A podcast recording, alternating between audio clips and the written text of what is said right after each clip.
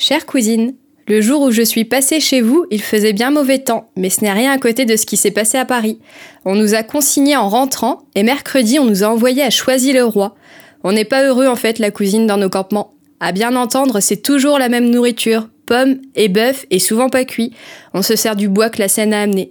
On a été trois jours sans être ravitaillés, et avec de l'argent, on pouvait même pas avoir de pain dans les quartiers inondés.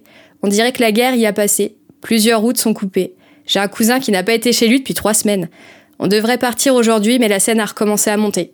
Bonjour à mon oncle et à ma tante, ta cousine qui t'embrasse.